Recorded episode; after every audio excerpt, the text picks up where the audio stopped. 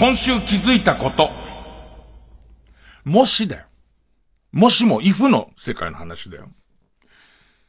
もしも、元刈谷ゆいかと、三島香織に、同時に、水島ひかりに、同時に、付き合ってって言われたらどうする？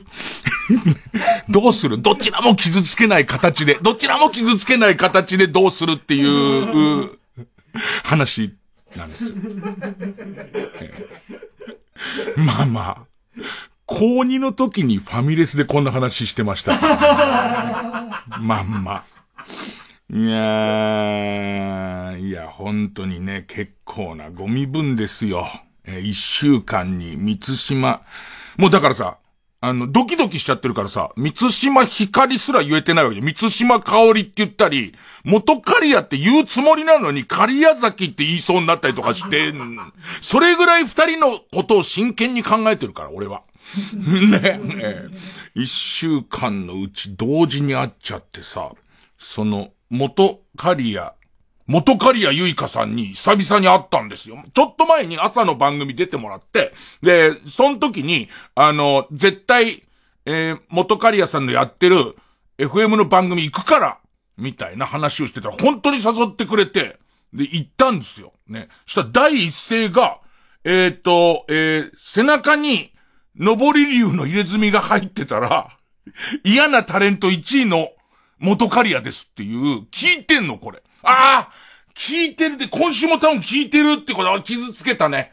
悪い男、悪い男だよね、今ね。天秤にかけちゃってるもん、今ね。いやー、まあまあ、しょうがないですよね。職業事頃としては、それはもう仕方のないところなんですけれども、ね。で、なんかさ、えー、っと、元カリアさんの番組がさ、えー、と、まず、まず最初挨拶、今日、今日よろしくお願いします、みたいな話してさ、いきなりさ、写真集今出した、写真集もらっちゃってさ、ずっと俺昔からそうなんだけどさ、本人から写真集直に、しかも水着のやつだよ。水着の写真集を本人が手渡、手ば、手渡しでくれちゃった時は、え、ちょ、自分、自分だったらって考えて、考えて、ね。え、どうすればいいと思う？だって、本人くれちゃってて、しかも水着なんだよ。で、普通にこう、開いてもカルボッキはしちゃうじゃん。カルボッキは言い過ぎだけど、カルボッキは言い過ぎだけども、滲む、滲むね。いろいろ滲みますよね、それは。滲んじゃうし、どのページを見ればいいのかもなんかわかんないじゃない。せっかくそのメイン水着とかで撮ってるにもかかわらず、あえて水着じゃないところを見て、あ僕は別にそういうエロな感じでは見てませんから、肌の露出の量とか全然関係ありませんけど、みたいな感じとかも絶対見透かされてるでしょ。絶対。向こうはモテてる、モテてモテて生きてきてるはずですから、そこに関しては、なんか、えーバレるでしょ、絶対。かといって、食い入るように見たりとか、あの、たまたま持ってた砂消しゴムで、ここ透けねえかなみたいな、ゴチゴチゴチゴチっていうのもおかしいじゃん。なんかオリーブオイルで消えるって聞いたんですけど、みたいなやつも、絶対おかしいでしょ俺がわかん、急にポッケからオリーブオイル出してと、トでやり始めたら何やってんのこいつって、バレるでしょ何をしようとしてるのかは向こうにだってバレるから、多分それ違うんだろうなと思いながら、あと、急に開くべきなのか開かないべきなのかも、わからないまま、なんか変な空気、変なテンションになっちゃってるわけ、こっちは。ねあの、わかんないけど、あの、えっと、一人でも多くの人ラジオ聞いてほしいけど、元カリアは消せよ、じゃあ今。こ っから先いいこと何にもないよ。いいことが一つもない。ね。で、あのー、えー、っと、まあ、一応、ゆいか疲れてるだろうから寝ろ。な。でね、でね。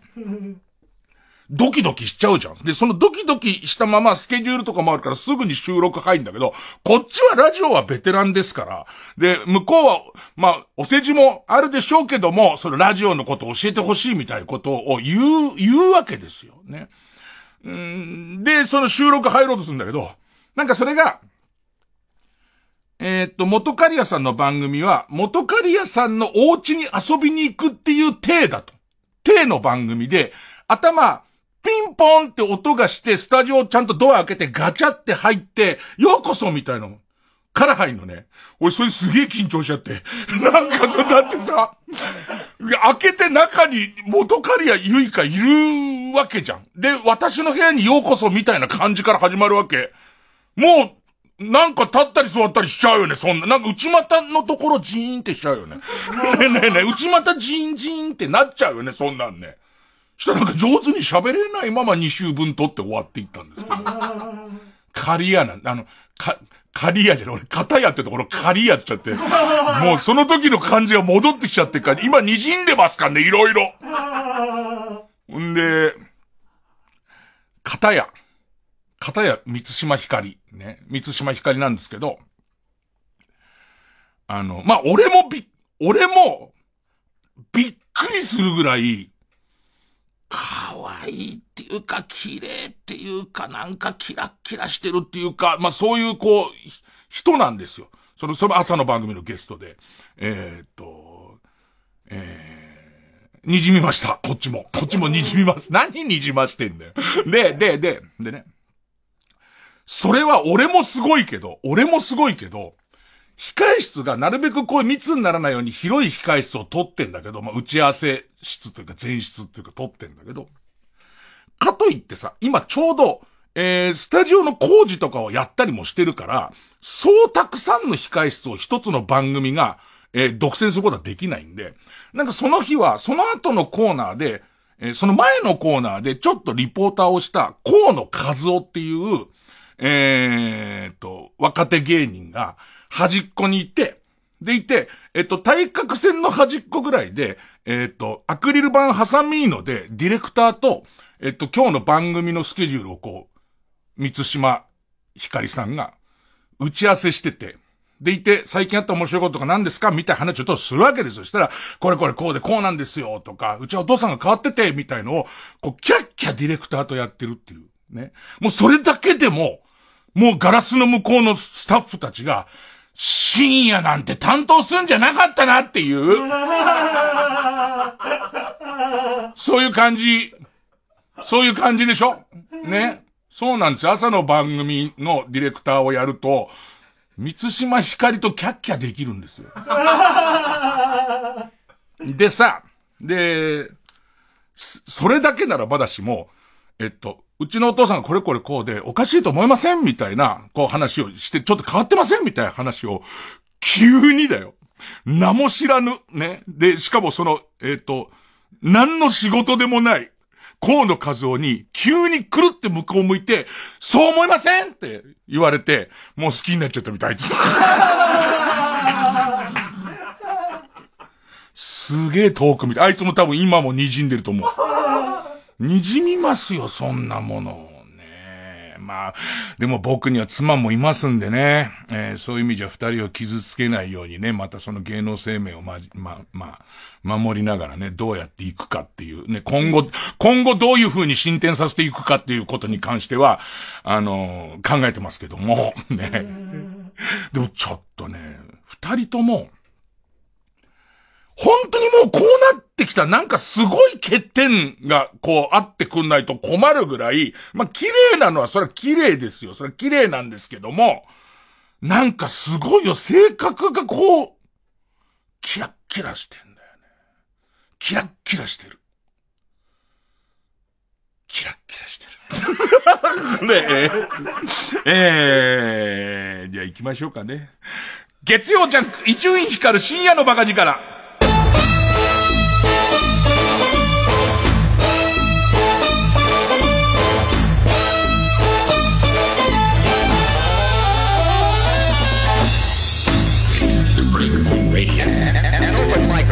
ね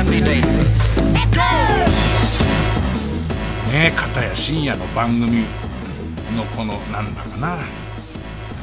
なん、なん、もう色が違う。なんかわかんない。空、空気の成分がなんか全然違うよね。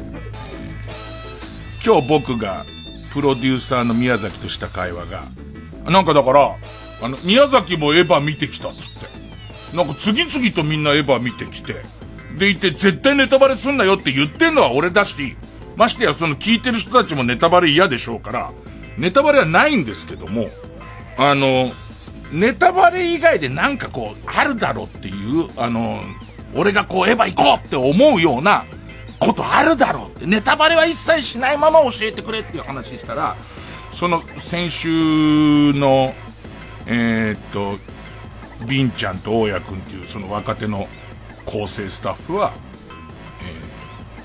えー、映画終わるや否や、みんなが膀胱をパンパンにしてトイレにしたって話で、プロデューサーの宮崎は、なんか、エヴァの、エヴァとタイアップしたお菓子があるんでしょ。ポップコーンだかポテトチップの袋の、えー、袋、ビニール袋。ポップコーンのビニール袋の質が硬いせいですごいガサガサ音がするんだごめんね、ちょっとネタバレしちゃって。ねえっと、向こう行ってからそのガガサガサを聞きたかった人から、俺もそうなんだよ。おいおい、勘弁して、ある意味一番いいとこじゃん、それっていうのを、みんながそのエヴァの特製ポップコーンを買って、でいて、その中でガサガサ食うから、もうガサガサうるせえなっていう、あの、それを、すごい思ったっつって。もう行かないです。それが分かっちゃった全然面白くないですから、ね、そんなネタバレをされたらもうダメですから、ね。えー、そんな曲です。リーガルリリーで東京。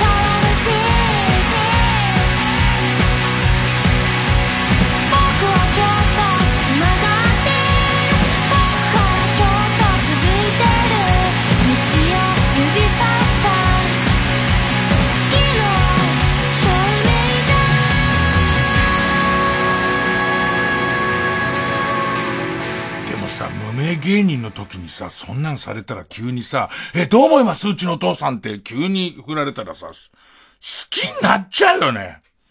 俺昔日本放送でもう無名も無名の時に、えー、っと、えエレベーター、エレベーター、みんなの使うエレベーターの、その逆サイドに階段、薄暗い階段があってさ、でいて、えっと、4階と3階にスタジオがあって、で、4階から3階に降りるその薄暗いその、えっ、ー、と、階段で、なぜか中森明がそこ上がってきて、一人で上がってきて、でいて、俺が落としたものを一生懸命中森明拾ってくれたの。もうそれだけですごい中森は、未だにちょっと好きだもん。そのこと、そのことがあるだけで、ね、そのことがあるだけで、なんかちょっと好きだなっていうのと、まあ、で、こう目も合うし、ちょっと手も触れるじゃん。物をこうやって取ってくれるから。多分未だに俺のこと向こうも好きだとは思うよ。おそらく。でいて、あの、あん時俺は焦っちゃってたから聞き逃してるけど、声小さいじゃん。好きって言ってたと思うんだよ。多分。ね、多分だけど、わかんない。だちっちゃいんだもん、声が。声がちっちゃいから、それは言ってたなって、俺は踏んでる。俺はね。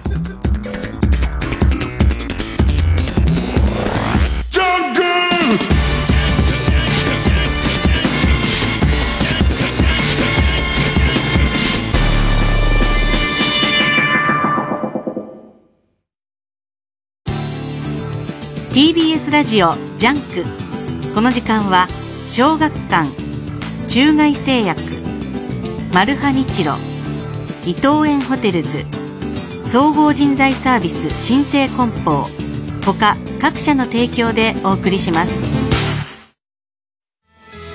あなたが死んだ時ようやく気づいた。あなたたちがどれだけ大切だったのか。生きとし死せる全ての人たちに捧げる物語。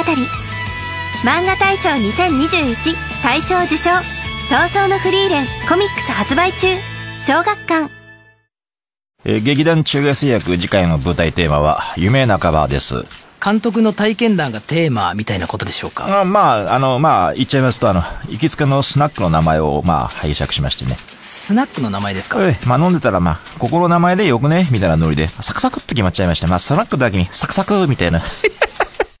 TBS ラジオ公演、ハイパープロジェクション演劇配給。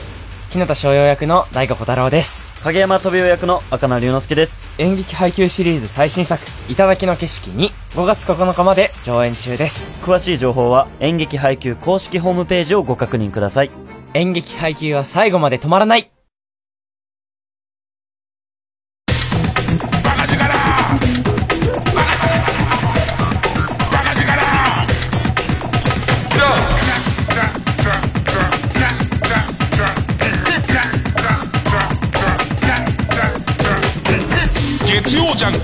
ク一丁院光る深夜のバカ力。ここ何回かスタジオがいつもと違っててさ。で、むしろその、朝の番組と同じスタジオを使ったりしてんですけど、なんかこれもさ、えー、人づてに聞いてるからよくわかんないことになってんだけど、えー、っと、爆笑問題の日曜日の番組の中で、えー、っと、誰か出演者がガチャガチャをやりましたと。で、ガチャガチャをやったらなんか気持ち悪い、え、コップのフチコさん的な気持ち悪いやつが、なんかこうシュールで気持ち悪いやつが出ちゃったみたいな話になり、で、えー、っと、え、これを、えー、っと、え、このスタジオに置いといて、で、しかも、これも聞いた話が正確になんて言ったのかは、あの、わかんないんだけど、ね。えっと、マイクの上にそのコップのフチコさん的なやつがその気持ち悪い生き物みたいのを置いといたら、明日の伊集院びっくりすんじゃねえかみたいので話終わってたらしいの。でいて、だから、えっと、置いてったんだと思うんだけど、えっと、その変則のスタジオだから、間に生島さん入ってんだよね。多分、生島さんに捨てられたと思うの。生島さんにっていうか、生島さんのスタッフに捨てられたと思うの。何だったのか全然未だにわかんないんだけれども、ずっと何が置いてあったんだろうみたいな。ね、で、昨今、昨今、えー、落語会の話がどんどん具体的になってきまして、で、ちょっと俺の中で困っちゃってるっていうか、まあ、困ることはないんだけども、あのー、一応、6月の半ば、6月の半ばに、結構でかいホールを使って、で、多分、まあ、でかいホールとしか、あの、あのー、言えない。だから、多分、マジソンスクエアガーデンだと思うんですけど、で、やる。えー、あの、大きめのホールでやりますよっていうね。えー、で、しかもね、2回公演をやります。ということなんです。で、これで困っちゃうのは、えっ、と、このコロナの状況によって、客席半分しか入っちゃダメパターンとか、それ全部埋めていいパターンとか、多分変動すると思うんですよ。そうするとでかいホールの2回回しで、半分しかダメ、えー、全部いいは、結構なチケット数の差が出るじゃないですか。そうすると、な、あのー、売り切れる、それこそプラチナチケットみたいの嫌だし、なんか手に入らないみたいになってきて、一番嫌なのは、なんか、なんとなく、その、えっと、転売屋みたいな人がいっぱい買った上に、そ、転売屋の釣り上げた値段で買うほどじゃないから、誰もいないパターンっていう、結構なくはないんだって、本当に。あの、転売屋的なやつが予約で抑えちゃって、でいてその転売を持ちかけたんだけど、誰も買わないみたいなことがあって、で、その予約引き取らなかったら、そのまま転売屋も損しないから、なんか、マッハで売り切れたのにもかかわらず、人がいないってことってたまにあるんだって。で、それも嫌じゃん。それも嫌なんだけど、その、思ったよりたくさん入れられることになって、ガランって普通に、普通に売れ残ってる感じみたいのも、嫌でちょっと微妙みたいのが、まあまああんですけど。あと、そうね。で、急がなきゃいけないのは衣装なんですけど、着物を、俺、落語やめた時にほとんど着物処分しちゃってて、で、一つだけその黒紋付きっていう、えー、のは残してたはずなんだけど、どうやら実家にあるみたいな。で、実家に取りに行くのもちょっときつかったり、サイズも違うしみたいなことになって、着物どうしようかなって。その、えー、貸し衣装で借りるか、え、自分の、もともとその、三遊亭時代につけた落第っていう芸名を継いでる人が、体型が一緒なんで、落第くんが、えー、っと、体型が一緒なんで、その落第くんに、その借りるか、どうしようかなって思ってたら、あのー、うちの神さんが、せっかくだから買えば、みたいな。ね。着物って安くないから、あのーでもほら、二度とやんねえじゃん、落語。別にその、その回やったら別に今後やることはないから、一回しか使わないのにな、みたいな。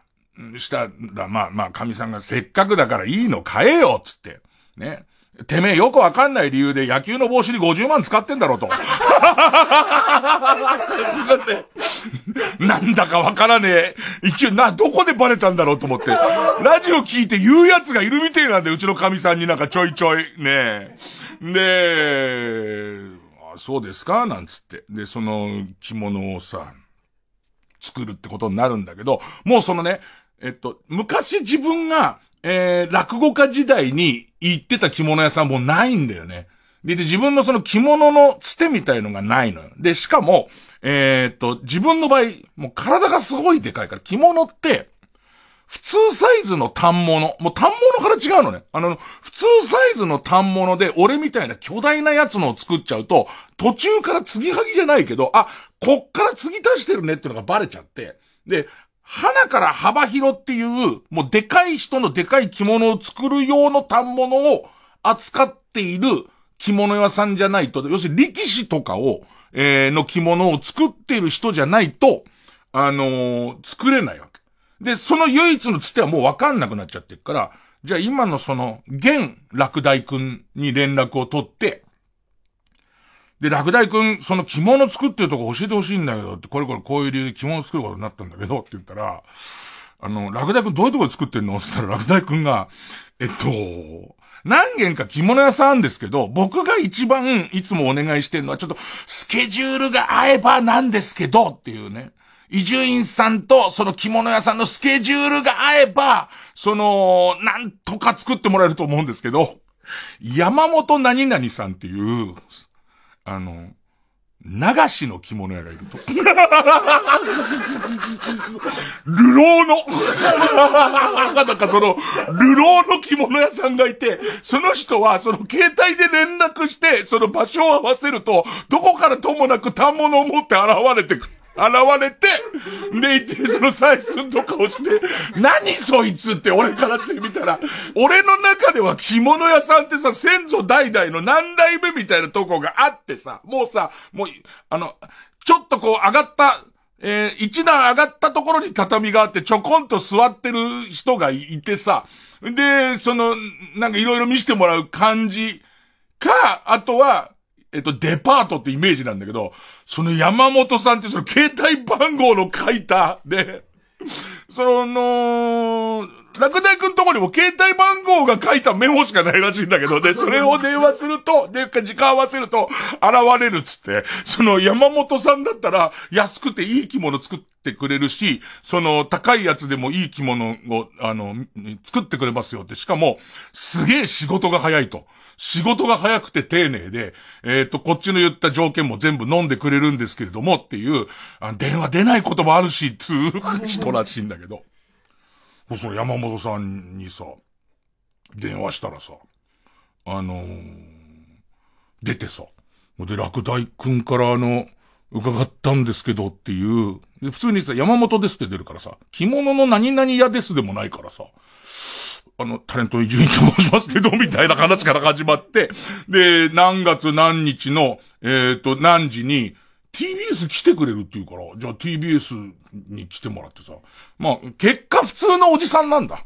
ね。で、み、みんな想像したよくわからない感じの人ではないんだ。なんかその、えっ、ー、と、般若の面を絶対取らないみたいな人ではない。普通のいいおじさんで、それは、そこは。ね。おじさん来てさ、風呂敷包みをさ、そのいっぱい持ってさ。で、笑っちゃったらさ、俺のイメージは般若の面をつけたままの和服の、なんかその、えっ、ー、と、それこそ、昔のさ、唐草模様の風呂敷をつ、そ、あ、その、えっ、ー、と、持ってくるようなイメージだったんだけど、えっ、ー、と、風呂敷包みと、あと普通の、あの、CA の人が持ってくるコロコロ引くやつあれをゴロゴロ持ってきて、中にすごい量の反物入れて きて、で、思ったのは、着物って高いのはもう天井知らずなわけ。男の着物でも。だびっくりするのは、黒紋付きってあの、ただ黒いだけ。ね、黒くて、えっ、ー、と、えっ、ー、と、ワンポイントが3つ入ってるだけの、あの黒紋付きみたいので、もうピンキリで、安いやつから上行けば多分60万とか、80万とか、ましてや俺のサイズで下手になってくると、やろうと思えばいくらでもみたいな値段になってくるんだけど、一つ分かったことは、まず、その、落語一席と、トークショーみたいのを、師匠はどうもやるって言ってるってことは2回出るの。で、2回出るっていうことは、2回の2回で多分4回講座に上がるっていうこと。で、えー、っと、2種類いるな。あの、普通の落語家さんなりなら、俺の場合多分汗でびっしょびしょになるから、で、そうすると変えなきゃいけないから2種類いるなとか、あと、その、汗でびしょびしょになるっていう、異常なぐらいびしょびしょになるっていうこととかをいろいろ考えた結果、で、しかも、原則高い着物の生地ほど重いっていうか、なんかその、みっちり糸が使ってあるのかないや、重いし、分厚いし、で、高い着物ほど、え、洗えない。あのー、だけど俺のリクエストは、家で洗濯できるとか、普通に近所の着物の心得のないクリーニング屋さんでも洗濯できるものが良くて。でも、そのすごい着物っていうのは洗い針って、一旦バラバラに生地の状態に分解して、一枚一枚丁寧に洗って、干して、もう一回作るみたいなことをするんだ。で、そんなんたまんないから、あのー、クリーニングができることと、あと、見た目は薄く見えないけども、実は軽くて薄くて、で、もっと言えば通気性が良くて蒸れなくてみたいなことが俺のリクエストなのね。で、俺のリクエストだと結局着物としては安いもんしかないの。要するに最新の生地がほら、東レとかで作ってる生地になってくるから、その見た目は、その、厚く見えるんだけれども通気性がいいとか、なんかその、え、汗の蒸気は通すけど、みたいなやつになってくれば来るほど安くて、それでも、9万いくら、着9万いくらで2着で20万弱ぐらいのやつを、えー、頼んで、で、採寸もしてもらって、で、最終的に、えー、っと、これどこで受け渡しするっつったら、できたら届くっていうことらしい。だから、俺はもう山本さんと会うことはないみたいな。その、山本さんはその数分、数十分で着物のことをもう俺に告げた結果、俺の手元には、その山本さんの携帯番号のメモは残ってるけど、山本さんから直接もらったのはもら、残ってるけど、もう会うことはないらしい。一個だけ問題があって、門、門、家紋、その、えー、作ったのは黒門付きでは結局なかったんだけど、色の着物だったんだけど、そこに家紋をつけるかつけないか問題っていうのがあって、で、これが結構デリケートで、三遊亭には三遊亭の家紋があるんだ。それはもう三つ組立花っていう、もう由緒あるその三遊亭が代々つける門なわけですよ。で、俺、三遊亭じゃないじゃん。三遊亭じゃないけど、その円楽の弟子っていうところだから、つけていいのかどうかが微妙なのと、で、俺がつけたいのかつけたくないのかで言うと、どっちでもいいんだ、別に。別にどっちでもいいんだけど、師匠がどう思うかな。なぜつけないんだって言われるのか、なぜつけてんだって言われるのか、お前三遊亭じゃねえじゃんって言われるのか、お前俺の弟子っていう形で出たくないのかって言われるのかがわかんなくて、門をつけていいかつけていけないか問題が俺の中で、その、降ってはいて。で、師匠にこう、お伺いを立てるにも、怒られたくないわけ。あの、つ、つけていいですか？楽ちゃんつけていいっていうね。楽ちゃん散るってるとこごめんね。つけていいっていう。感じの、その、電話の仕方、メールの仕方だとちょっと多分まずいと思うんですよ。どっちにしても。ね。で、なんとなく、えー、っと、今日、落第くんに、えー、紹介してもらった着物屋さんで、着物を作ってもらうことにしました。みたいなね。でいて、えー、っと、着物を作ったことで、えー、なんかこう、落語に対する気持ちが上がってきています。で、えー、門に関してですが、微妙な立場なので、えー、と、とりあえず、つけない方向で、お願いしました。って書いて。まあまあの観測気球でしょ。これそんなに怒られる感じはないよね。遠慮せずにつけろよ。なのか。で、まあまあ、いやいや、つけなきゃダメだよにしてもそこまで怒られる。だから、一応頭の楽ちゃん散るってるとこごめんは切った。あと絵文字も排除した。ねえ。で、出したらうちの師匠からの返事が、おお、そうかって。着物をわざわざ新調したのか。じゃあ、毎年定期的に委員会やるって書いてあって。いやいやいやいやいやいやそれは全然違う。それは全然違くて。門のこと何にも書いてなくて。もうどうしようかなと思った結果、これはさすがに三つ組立花つけた日には、怒られプラス定期的に二人会の可能性があるから、一応門はなしっていうことで、そこに一応落ち着きましたね。月曜ジャンク一塁から深夜のバラギから。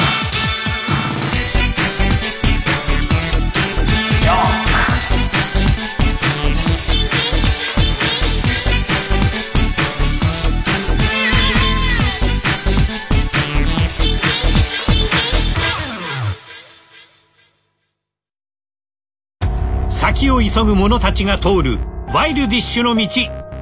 漂う美味しそうな香りがマルハニッチーロを翻弄する。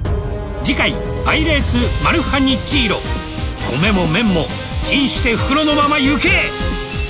こりゃ発明だ。マルハニチロ。お仕事を探しているあなた。新生グループの新生梱包にお任せください。新生梱包？新生梱包のウェブサイトでは様々な物流のお仕事を検索できます。男性女性未経験でも大丈夫。ぴったりのお仕事がきっと見つかりますよ。この仕事良さそう。新生梱包で検索。TBS ラジオ公演第6回オートモービルカウンシル。4月9日からの3日間幕張メッセで開催。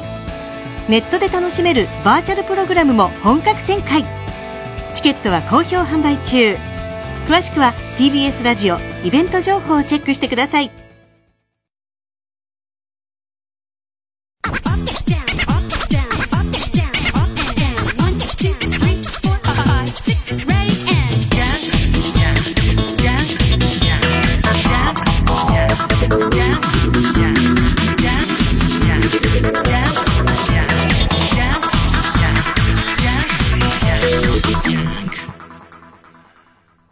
山本さん、みんなの中では、なんか、あの、とてもドラマチックな人になってると思うけど、普通のおじさんだったよ。普通のおじさん、ね、気のいいおじさんだって。俺もなんか、せっかくだから、な、あの、あ、な、なんだろうね、あの、鬼滅の刃の刀鍛えてくれる人みたいにさ、ずっとひょっとこの面被ってたりして欲しかったんだけどさ、俺でいて着物作る時だけ、なんか天狗に変えてすげえ勢いで作るみたいな 人、まあ、そうしちゃうじゃん。そういう人だったことにしちゃう。ね。ね。えー、まあまあ、一応そうやってちょっとずつ整ってきて、で、まあやりたい、また困ったもん。にやりたい話が一つに定まらないから、なんかその話によって着物の感じもちょっと変わるし、みたいなことがあって、あの、元取るために着物でテレビ出るようになったらちょっとみんなも引くでしょあいつ何どうしたのってなると思いますけども。だって、な、それ着物にしては安いにしてもだよ。10万円の衣装なんか作んないからね、基本的に。ねえ。50万の野球帽は作るけどね。1 個じゃないから、それは。ねえ。まあ、ちょっと時間も1時、1時36分ね。どうですか？豚問題。豚問題ですよ、豚問題。ね。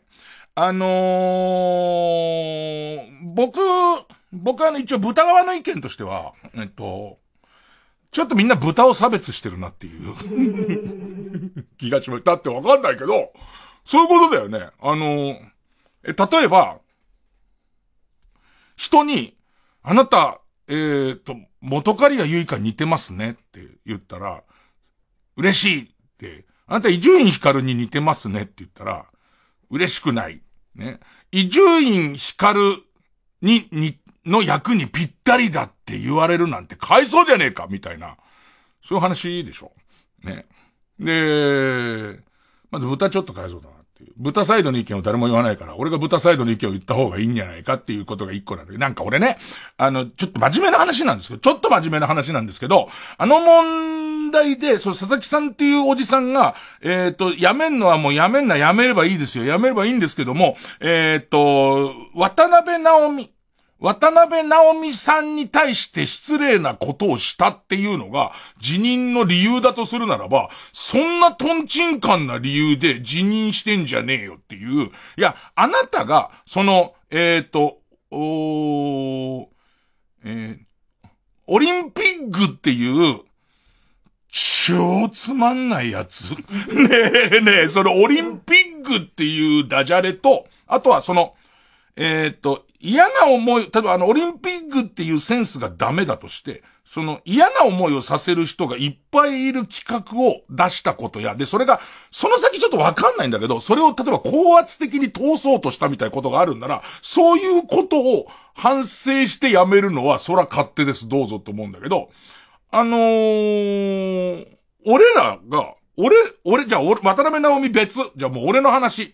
俺が、豚役を仰せつかって、その、言われたところで、それが、えっ、と、引き受けるかどうかは俺が決めますけど、その、あなたの言ってる演出で、俺がこの豚役をやった場合に、え、俺が想像するに、みんな楽しいと思いませんっていうことだったら、俺はやめますけど、俺を候補に挙げるなんて失礼だっていう話では、全然ないって思うんだよ。それはそんなことじゃないじゃん。でいて、そうすると今後、えっ、と、3匹の小豚のミュージカルやるときに、太った人を指名しちゃダメなの。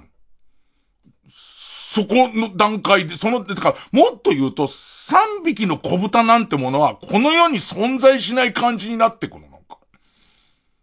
そこが俺もう全然わかんないし、その、いろんな、その身体、これ芸能っていうものに関して言うと、いろんな身体的特徴の役をやりますよ。で、それが滑稽な場合もお笑いは当然いっぱいありますけど、その、文春も、その党の本人も、なんかその、渡辺直美を豚役にした、しようとしたっていうことが見出しで、で、それに対して反省してやめますみたいやつ、なんか全然わかんないんだよな、なんかな。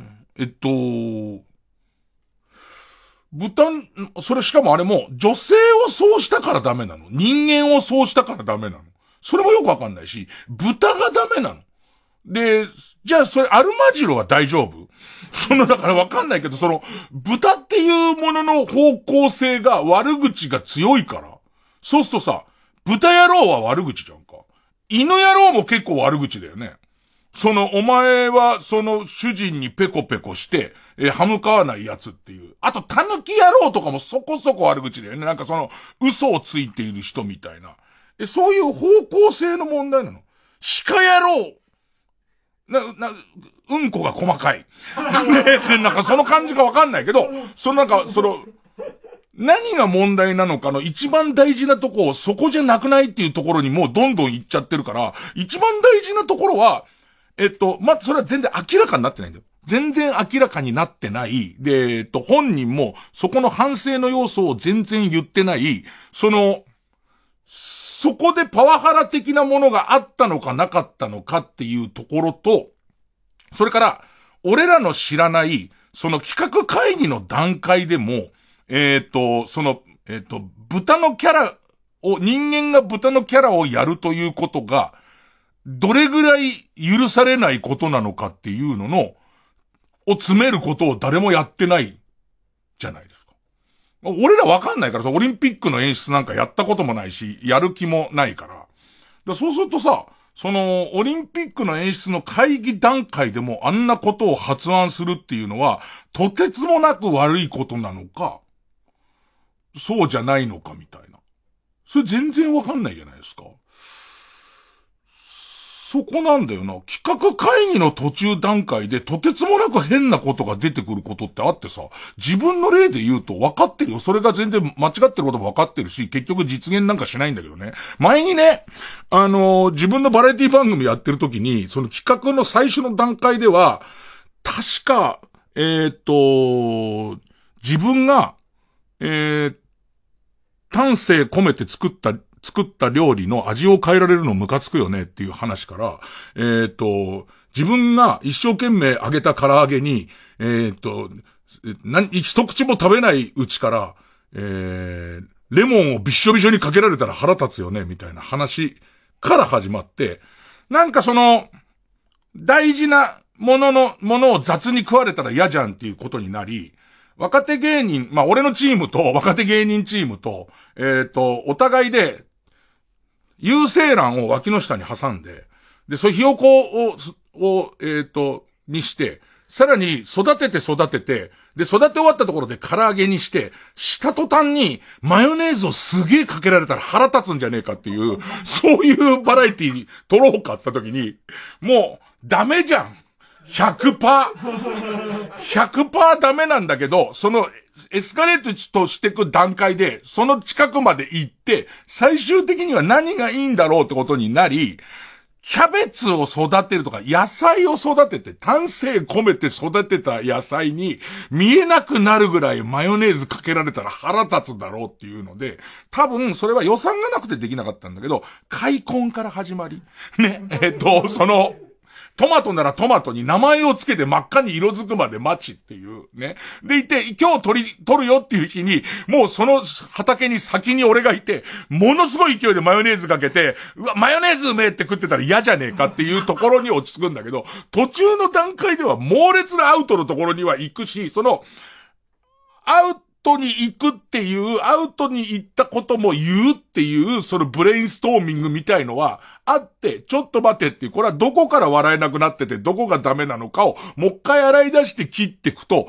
ここはこうできんじゃないかみたいのの、経由点だと、俺はそれほど、その、ひどいことも言うし、あのー、そういうことあると思うんですよ。だから会議の中で伊集院そんなことやったら肛門が避けちゃいますよみたいなことだって起こるし。いや、それは分かってんだけど、じゃあ避けない程度だったらなんだよっていう話はするから。うーん、なんかだから、なんか論点が違う方に伸びていくと、根本的な、むしろあの問題を、の大事なところの、何がいけないとか、その、いうの全然わかんなくなっちゃうんじゃないのっていう。でいて、世の中でその、見た目をいじるのダメですよみたいな話は、わかる部分は相当わかりますし、わかるんですけど、わからない部分は、じゃあこう、見た目の綺麗さを取り上げるのもダメっていう。美人秘書っていうのはダメ要するに、秘書っていう仕事は、ルックスの問題じゃ本来はないじゃないですか。にもかかわらず、美人秘書っていうのはダメなのかとか。あと、一指さしてブスっていうのはダメだとして、べっぴんさんべっぴんさん一人飛ばしてべっぴんさんっていうことは、要は褒めてるわけですよ。そこにいる大部分の人を褒めてるっていうことは、逆に言うとその褒めない人をけなしてるっていうことにもなるわけじゃないですか。かそういうこととかを、本当はちゃんと話し合うべきなんじゃないのって思うのに、その単純に渡辺直美さんにあの依頼がありましたよっていうことだけが何か一人歩きしてて、それを反省して佐々木さんっていう人が辞めてるっていうことはダメだし、でもそのワイドショーの間に3時のヒロインが3匹の小豚の格好してる CM 入るんだよね。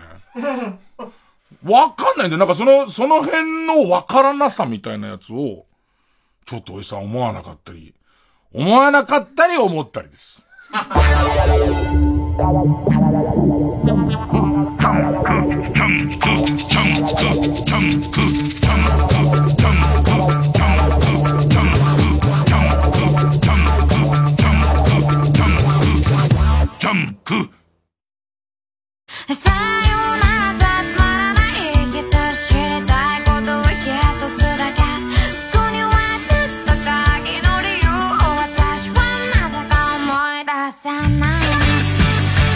ここでフィンランズのラブソングをお聴きください。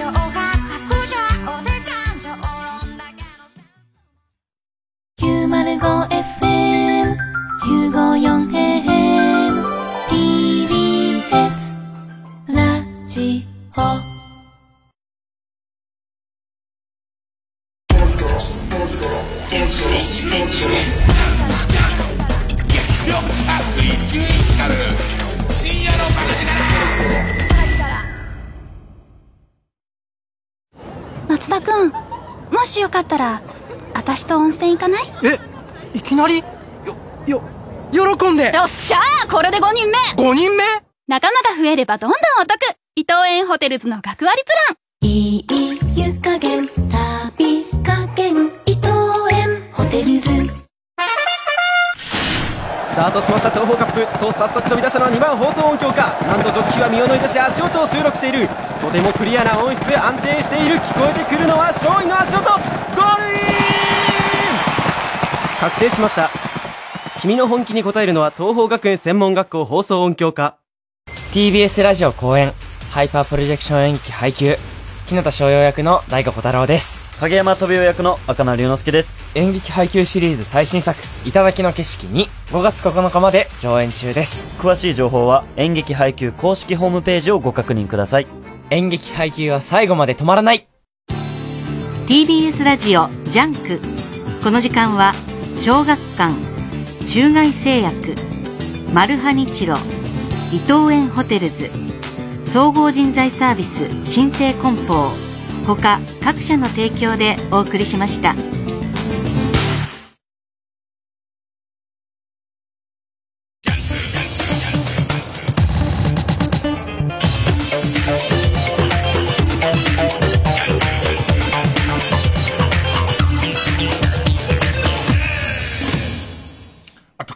問題としてさ、その、今、ワイドショーとかのコメンテーターがさ、俺も含めて朝の番組ニュースコーナーあるから、お笑いがすげえ増えてるじゃん。お笑いとかバラエティの人が増えてるじゃん。バラエティの人にとって、あの、えー、っと、豚問題は、結構重大な問題なんだけど、えー、っと、本質はそこじゃないっていう、そのニュースの本質の部分は、もっと手前のことだったり、奥のことだったりとかするんだけど、なんかやっぱりあそこばっか行くと、いや、僕もそうなように、自分、自分事だからね、自分の仕事がどうなるかっていうことが強くなっちゃうから、で、そうするとそういう人たちのことばっかネットニュースになるから、あの、えー、問題の一番の問題点は、えー、渡辺直美がかわいそうみたいな。渡辺直美を侮辱してるとか、そういうことだけになっちゃうじゃんか。なんか、そういうとこじゃないね。じゃ、ちょっとあのー、お耳直しに一曲ということなんですけど、またレコード見っけまして、浜夏子さんの熱い中っていう曲なんですが、もう単純にわかりやすいのが、音楽自体が 音楽はヒーローものなんですよ。それ曲作ってる人は解決ズバットの曲を作ってる人だったりするので、音楽自体はヒーローものなのに、歌ってる内容と歌い方がエロスっていう、謎の、だからもう、脳が、そのヒーロー、子供たちの人気者とエロスにゆ、揺られまくるという、えー、っと、サメ肌モンジュさんが紹介してくれたやつです。浜夏子で暑い中。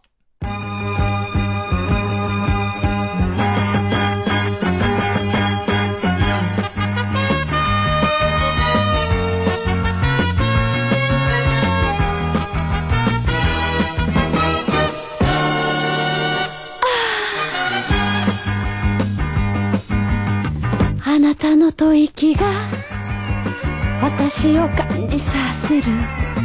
そんなに見つめちゃダメねいや。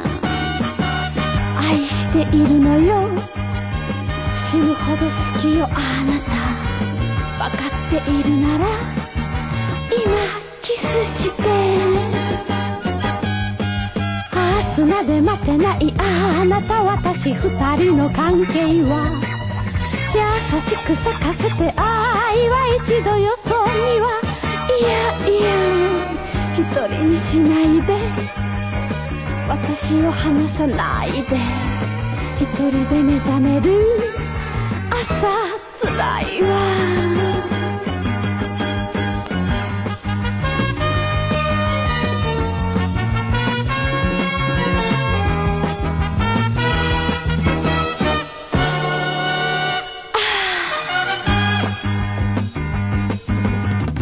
いじめていいのよ。爪痕立てないわ。そんなにじらしちゃ。ダメねいや。お暑い中なら酔ったふりしなくても全てがわかるの。今キスして。明日まで待てない。あなた私二人の関係は。苦しめないでね。愛は一度よそ見はダメダメ。一人は寂しい。どうにもならないわ。知らずに求める。朝つらいわ。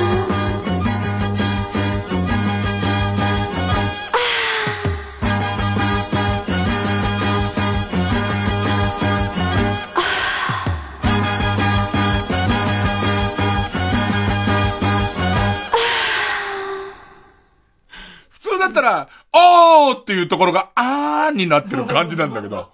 あの、俺が想像したのは、えっと、俺らの子供の頃で言うとゴレンジャー。ゴレンジャーの全部モモレンジャーのやつです。あの、だから、音自体は、機械だとか、マジンガー Z とか系の音なんだよね。だけど、その、浜夏子さんから出てる、フェロモンと、エロティカル商法でよくわからないものになってるっていう、誰に向けたのかもわからないものになってるっていう名曲。熱い中聴いてもらいました。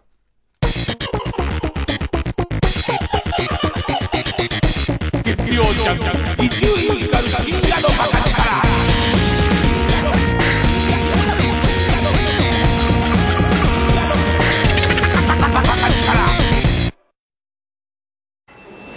放送業界を目指す僕の行きつけは、はい。生姜焼き定食お待たせ。いただきま、はい、これ、おまけ。ありがとうこれも、つけとくね。こんなに？あなたはどんな音をつけますか？東方学園専門学校放送音響科。太陽生命え？新型コロナで受け取れる保険？それは太陽生命の感染症プラス入院一時金保険。新型コロナで入院の場合入院保証が2倍。最高40万円受け取れます。太陽生命詳しくは太陽生命のホームページまで。Audio Movie これは大人しか聞けない禁断のピンクフィクション。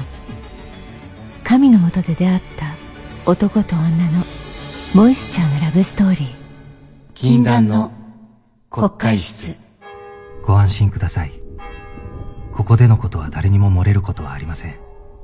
カーテンで仕切られた二人きりの空間。誰にも話せなかったことを語るうちいつしかその時間は彼女にとってかけがえのない時間へと変わっていく。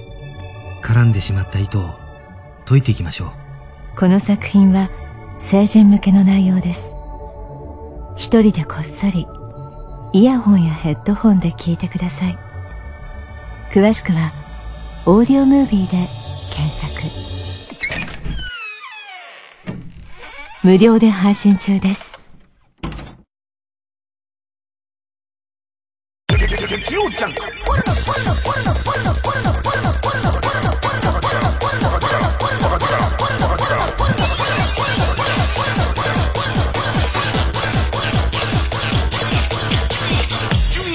深夜のバカ力。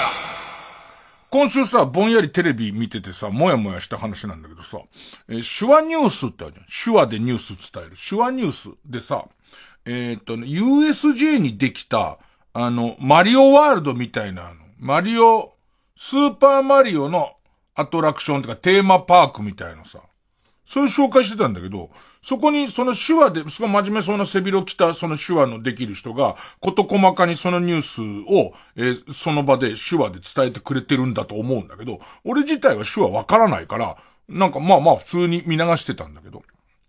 したらさ、マリオがっていう表現のところで、あの、マリオのポーズでぴょんぴょん跳ねるっていう、あれが、その、なんつうの、マリオのポーズって、えっ、と、マリオわかんない人に言うと、ファイナルファンタジーのサボテンダーのあのポーズなんですよ。え、ファイナルファンタジーのサボテンダーわかれば、マリオわかんじゃねえのね。なんかさ、あのーな、なんつうのかね、えっ、と、ん万字っぽい。万字っぽい。ね、えっ、と、飛び跳ねてさ、上にあるブロックをさ、グーで殴ってさ、えっと、キロンキロンキロンキロンってなるあの感じ。あれをすっごい真面目におじさんが、一番最初ね、髭がありますよみたいポーズすんの。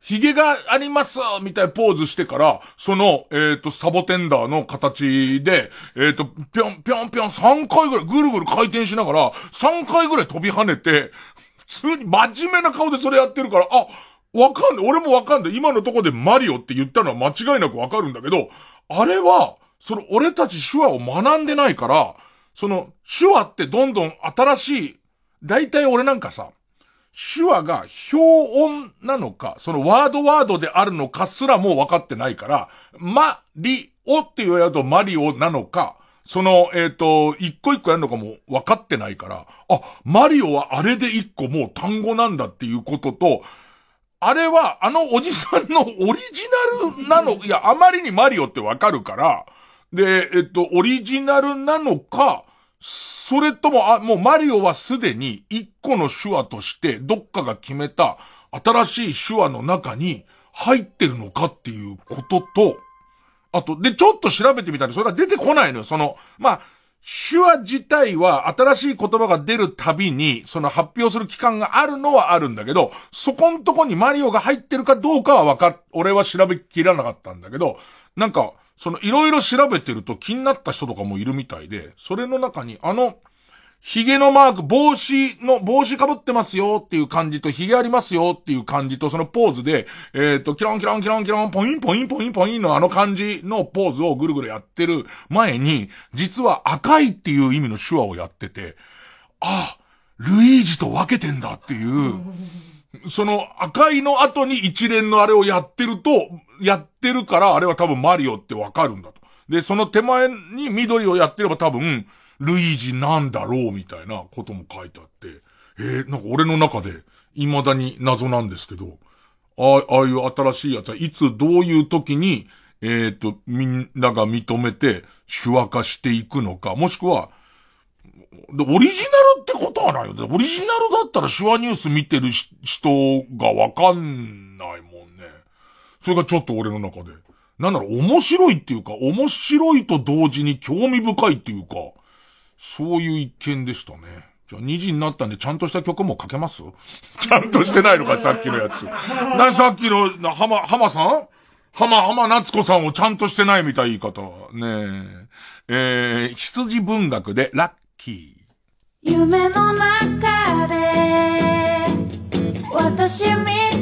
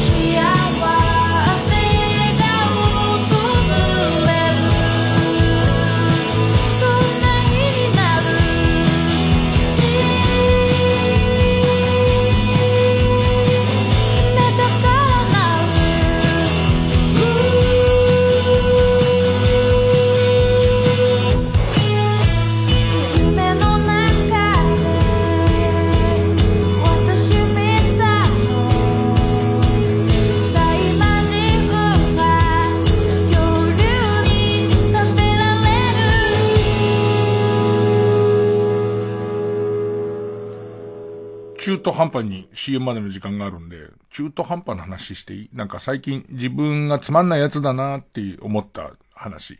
えっと、ウォーキングを一応再開しようかなみたいなことで、ちょっとまたテクテク歩き始めたんだけど、えー、っと、よりやる気を出すのに、ウォーキング用の新しい靴買おうと思って。でいて、えー、っと、自分に一番しっくりくるのは、ナイキだと、ナイキの横幅がゆったりめってのがあるのね。横幅ゆったりめで、えーっと、センチだと30.5センチの、えーランニング、厚底のランニングシューズ系が俺には一番合うんだけど、そこまで、もともと30.5センチなんてのはほとんど作ってないから、割と在庫がないんですよ。在庫がないのを、ナイキの公式通販で、えーっと、なんて名前だったっけな。要はオリジナルのデザインができますっていう、受注、受注のね、えっ、と、セミオーダーみたいにできんのね。で、それだと1万円ぐらいの靴が1万5千円ぐらいになっちゃうんだけど、まあまあ、そのやる気出すために買うやつだからと思って買うわけ。で、そうすると、ありとあらゆるところのデザインができる。めちゃめちゃ奇抜なデザインとかにもできんのね。で、一番最初、もうどうかしてるみたいな、ね、あの靴つくんだけど、ちょっとずつ、でもこれ、あの、毎日履くもんだしなと思って、ちょっとずつ、例えば、ナイキのマーク金にもできるし、あと、そのベロが赤で、で、えっ、と、ソールが緑で、でいて、その、うんと、真ん中のところは青みたいなこともできるんだけれども、なんかちょっとずつ地味にした結果、普通に黒い靴に、えっ、と、オレンジでナイキのマークが入ってるだけのやつが出来上がって、それを注文してるんだ。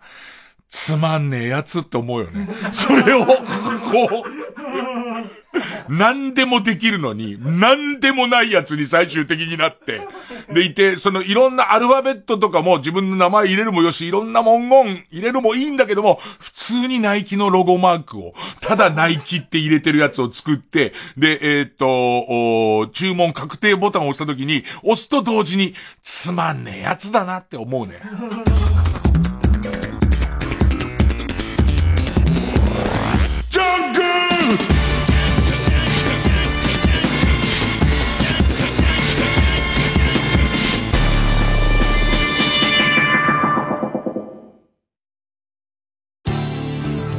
TBS ラジオジャンク。この時間は小学館中外製薬マルハニチロ伊藤園ホテルズ総合人材サービス新生梱包他各社の提供でお送りします。動かせ心を動かせ運命を動かせ星を。これは信念に命を懸けた者たちの物語。漫画大賞2021第2位受賞。地地球の運動についてコミックス発売中。小学館。殿我が軍の兵力では歯が立ちませぬ。足りぬなら増やせばよかろう。増やす。海軍の足音。魔の稲なき。これもサービスじゃ。勝てそうな BGM まで。音で時代と勝負する東邦学園専門学校放送音響科。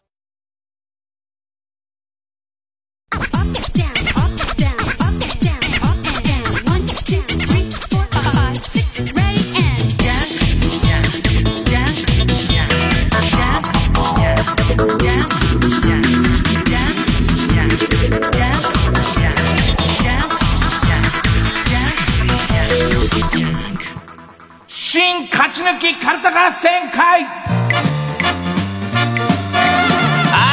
頭はゆえをさあ番組オリジナルカルタを作ろうという新勝ち抜きカルタ合戦会です、えーこのコーナー毎回2つのテーマのカルタが戦って、えー生放送で番組を聞いている皆さんからのメール投票で勝敗を決めます。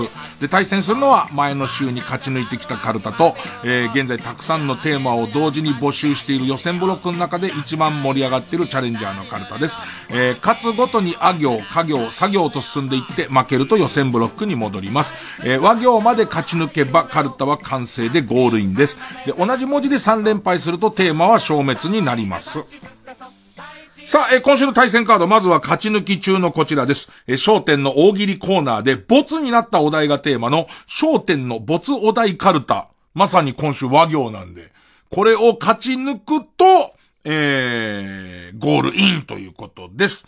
えー対する予選ブロックから登場のカルタは、いつ使うのか、何の意味があるのかわからないけど、あなたや友達が持っていたり、取りたいと思っている資格がテーマの、履歴書に書けない闇資格カルタ。ね結構間空きましたね。30週ぶりえー、今週は他行のカルタになります。ほんじゃ行きますか。えー、まずはこちらから、焦点の没お題カルタ。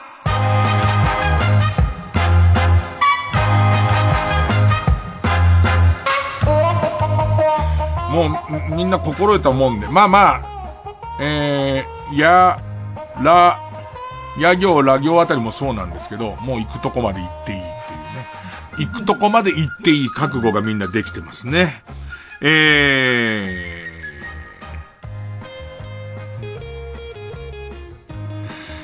ー、ペンネームカムチャッカマーガリンドッグは、ワンコインって、犬が入ってるのかと思った。面白いです。相当面白いですよ。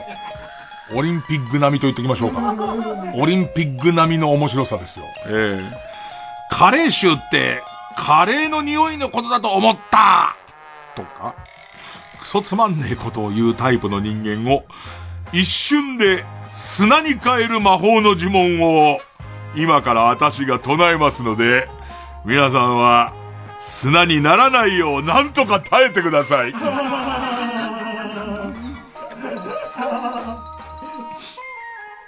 もう、大喜利じゃないですから。大喜利じゃないですから。円楽師匠の魔法にみんなが耐えるだけっていうね。それでもう、その、ね、三平くんがサラサラサラサラっていう、ね。えー、三平くんがどんどん砂になっていくっていう。逆もありますけどね。三平くんだけ砂にならないと。ね。なんでかっていうと、ワンコインって犬が入ってるのかと思ったっていうのすらいかないですから、三平くんは。だからそこに到達してないんで、むしろ魔法が効かないっていう。でもう、その円楽師匠が最初のお題で、ワンコインって犬が入ってるのかと思ったっていう時点で、他の師匠たちが笑い始めちゃってますから、これすぐ砂になります。ね、すぐ砂になりますけど、三平師匠だけ、どういう意味？どういう意味？って言ってて砂にならない可能性がありますね。えー、同じくカムチャッカマーガリンドッグは、Wi-Fi トンネル、Wi-Fi トンネルというカズレーザーのネタをそのまんま使って、昼間っからファミレスで大騒ぎしている大学生の、大学生の顔面を杖で殴るという行き過ぎた暴力で説教するタイプの老害を。私がやりますので、えー、皆さんは、皆さんは、氷河期からタイムスリップしてきたマンモスになって、その老害を踏んでください。だから、答えを求めろよ何になってもいいけど、一言とかだろマンモスになって踏むじゃねえだろっていう。うん。ペンネーム、金玉院巨大個人。焦点ですからね。まあ、ボツになってよかったです。ボツになってよかったですよ。これは、ね。オリンピックと同じくボツにはなってるんです、これは。わ。わらしべ長者の話は皆さんご存知だと思います。そこで今から、私がコンビニでいただいた、ハーゲンダッツのスプーンをお渡ししますので、皆さんは私に、貴金属、車、土地の権利書などを差し出せ。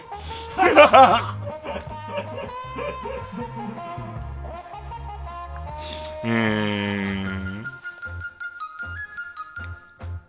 ペンネームキャンディーウォーホールは、わらばんし一杯に大きな字で、セックスと書く、圧巻のライブドローイングを見せていただきました。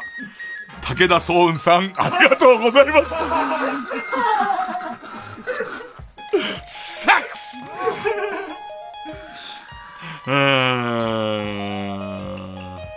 えー、お坊ちゃん育ちの橋本っていう感じのね。ね、破壊しない王の感じですよね。えー、武田総雲さんありがとうございました。さあ、続いてはお待ちかね。大喜利のコーナーです。ペンネーム、菅ジモン。わ、ワーキングホリデーに行って、世界を見てきたからって、特別なスキルもなく、私の視点はグローバル。東南アジアの恵まれない子供たちのことをいつも思っていますというのが売りの、ちょっと働いたら、また現実逃避的にワーキングホリデーに行く。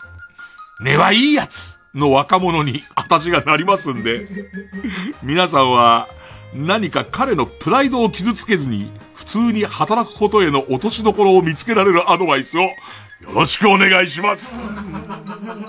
辛辣なんだよ。え、円楽師匠の口を借りて辛辣なことを言うんだよ。ペンネーム菅ジモン同じくは、若いのに、なんとか焼きのこだわりの食器に、年寄りみてえな料理を乗せて、これが豊かな暮らし的な自己アピールをしているやつに。皆さんは扮していただいて、私が、つつましい暮らしをインスタでアピールして注目されたいって、なんか矛盾してません？あと、フライドチキンとか、たまに食いたくない？と尋ねますんで、何か達観した感じの返答をよろしくお願いします。菅ジモンさんは、円楽師匠の口を借りて、何かこう、自分の中の荒ぶってるものを言わせるってのやめてください。読みますけど。ペンネーム2階からメタリカは、私が今から、私が今から、利尻昆布をスクール水着だと言い張って、ブルセラショップに売りに来た中年男性をやりますので、皆さんは店員になりきって、私に逆恨みされないように、面白く買い取りを拒否してください。利尻昆布持ってきて、すげえ来たと。ね私水泳部だからつって。水泳部だからこんなになっちゃうんだっていう、その、えっと、白く浮き出たグルタミン酸みたいなところを、もう、私水泳部だから、その、えっ、と、プールの塩素でこれぐらい出ちゃうんだっていう、ここまで私が使用済み感出してんだから買ってくれって言いに来るからね。えー、すいません。うちはあの、ゼッケンがついてないやつ、ゼッケンが塗ってないやつ買えないんですよ、みたいなね。面白くはねえけど、全然。えー、ペンネーム、菅ジモンさんは、わさビーフを使ったチャーハンとか、安っぽい力技のアレンジレシピで、ドヤ顔している料理研究家もどきがな、言わねえ円楽師匠言わねえし、それ絶対に。先代の円楽師匠言わないっすよ。うちの師匠は言うかもですけど。わさビーフを使ったチャーハンとか、安っぽい力技のアレンジレシピでドヤ顔している料理研究家もどきが増えてきましたね。さて皆さんには、サラダチキンやらチーズやら、やら。そりゃうまくなるだろう。そりゃうまくなるだろう食材のみをお渡ししますので、アレンジレシピを作ってください。それらすべてに私が65点をつけます。どうぞ。そうなんですよ。それとそれ混ぜてる分にはもう絶対まずくならないやつはね、アレンジレシピとは言わないですよね。下手すると、わさビーフ入れない普通のチャーハンが80点ぐらいで、わさビーフ入れたやつが75点になったりしますから、それはアレンジとは言わないと思うんですけど、ペンネームじゃがやまりこは、ワイドなショーで爪痕を残そうとして頑張っているワイドな高校生にエールを送る川柳を皆さんで考えてあげてください。なんか難しいよね。あのチャンスに売れようっていう意識と求められてるのはなんとなく女子高生の相違みたいのを求められてるじゃんか。だけどさ、女子高生の相違では、爪痕が残す、だって普通ってことだから、爪痕が残せないっていう変なギアの結果、変な方に行っちゃってるっていう。で、そのことも松本さん分かってるから、うーんって、うんうんってなってる時のあの感じですよね。えー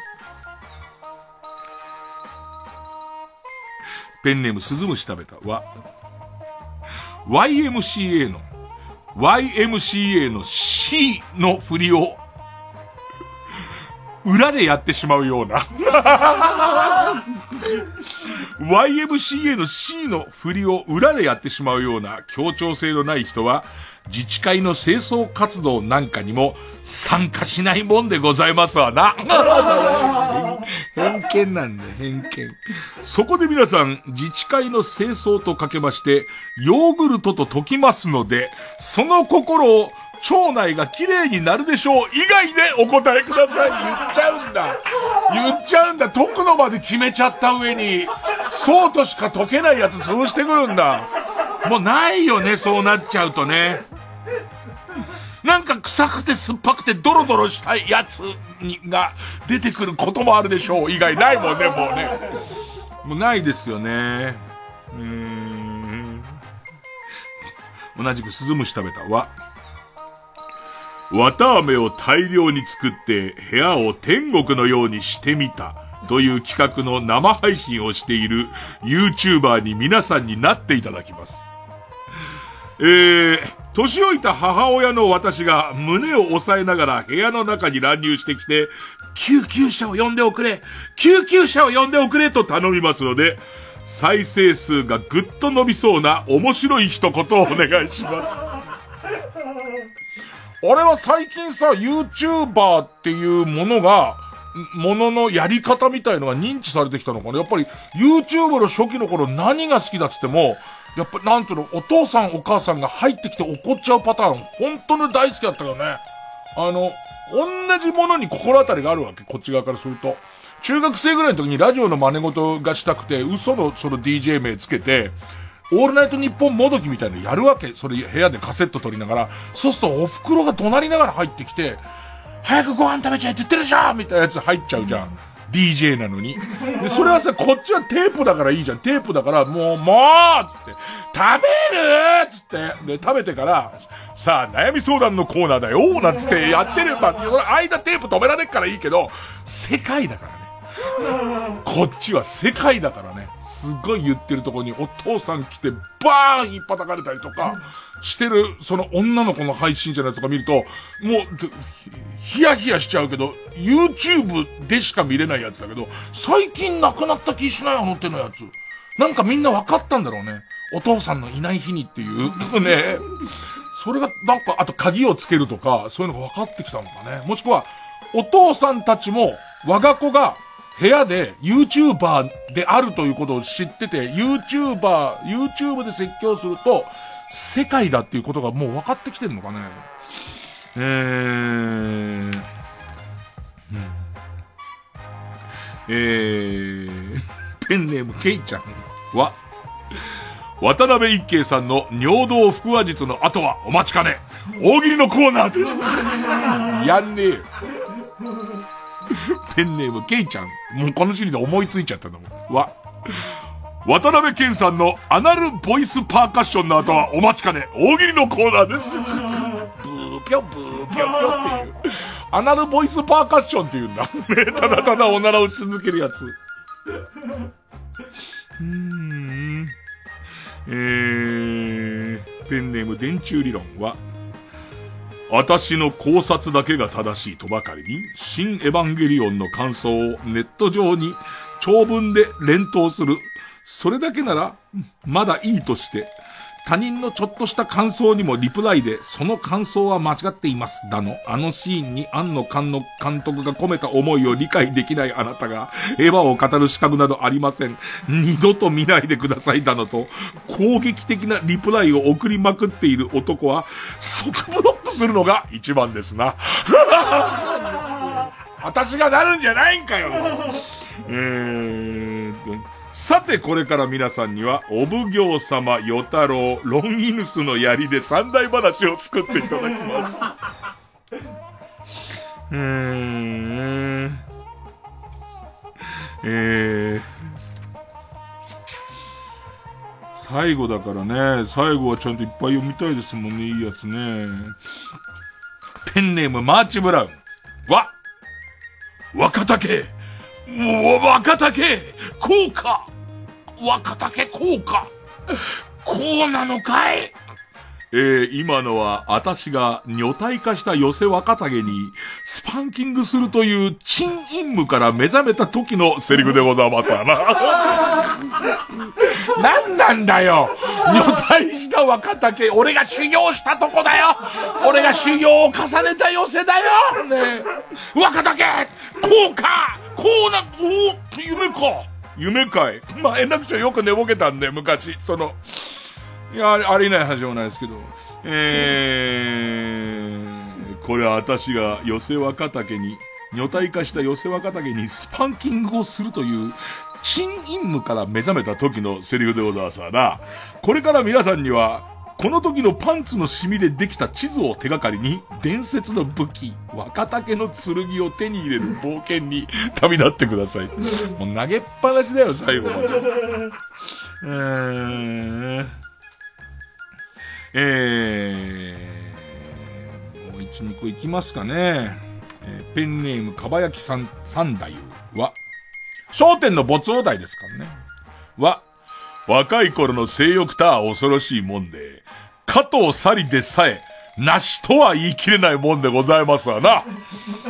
年を重ねて分別がつくようになれば、あんな、牛島くんタッチのやつなんて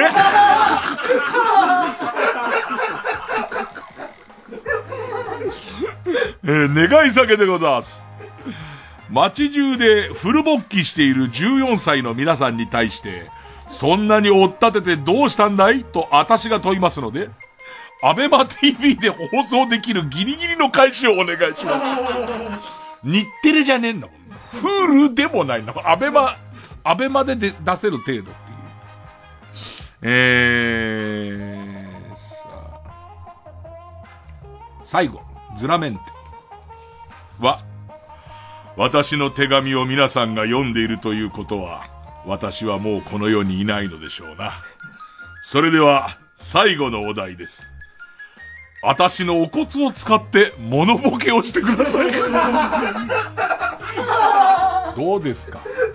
先代の商店、商店の司会者としての死に様ですよ、最終的に。もうどんなお骨を使ってもいいんです。ね。タイのタイヤみたいなやつも、あのやってくださって構わないっていうね。いやー。これ仮にも焦点負けてまだ続くようだと、もういよいよ怒られるよ。俺だっていろいろ巨来するものあるよ。寄せ若竹を女体化したあたりで、俺あそこで一生懸命修行したんだって、みたいな。ね。今、寄せ若竹のあ、あ、後っていうか、ビルはそのままなの。寄せ若竹なんだけど、そ寄せのあった2階部分がトレーニングジムになってるのね。なんかそれがさ、あまあ俺もトレーニングはしてたけどと思いながら、なんかすごいね、巨来するものありますよ。さあ、えー、続いていきます。対するはこちら。履歴書に書けない闇四角カルタ。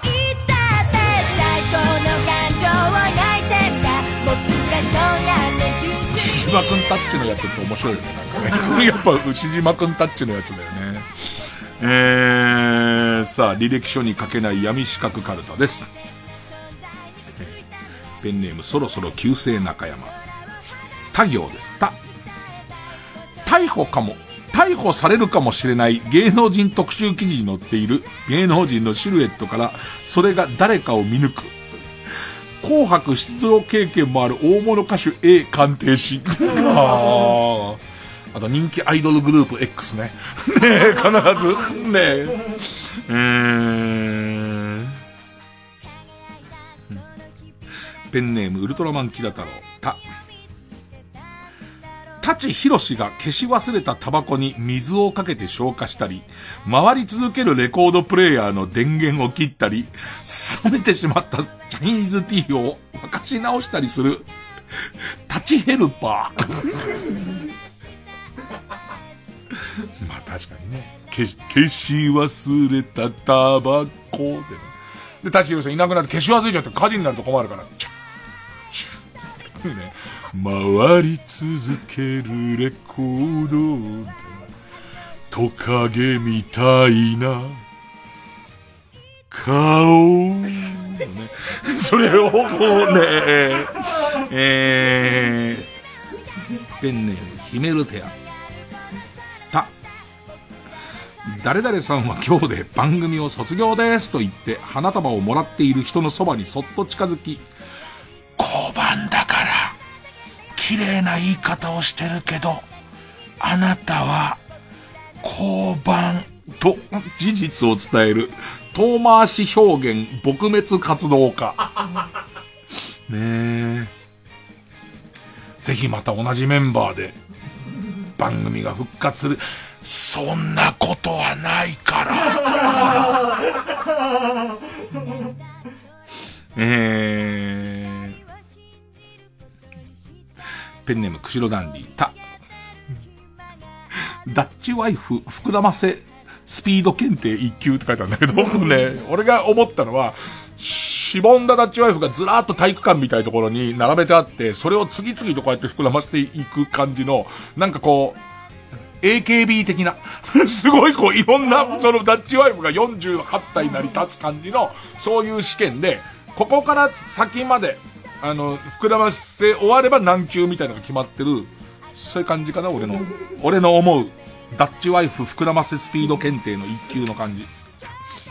えー、ペンネーム大自然守る。た、タップを踏む音で、おぼんこぼんの不仲の度合いが察知できる、おぼんこぼんマネージャー免許。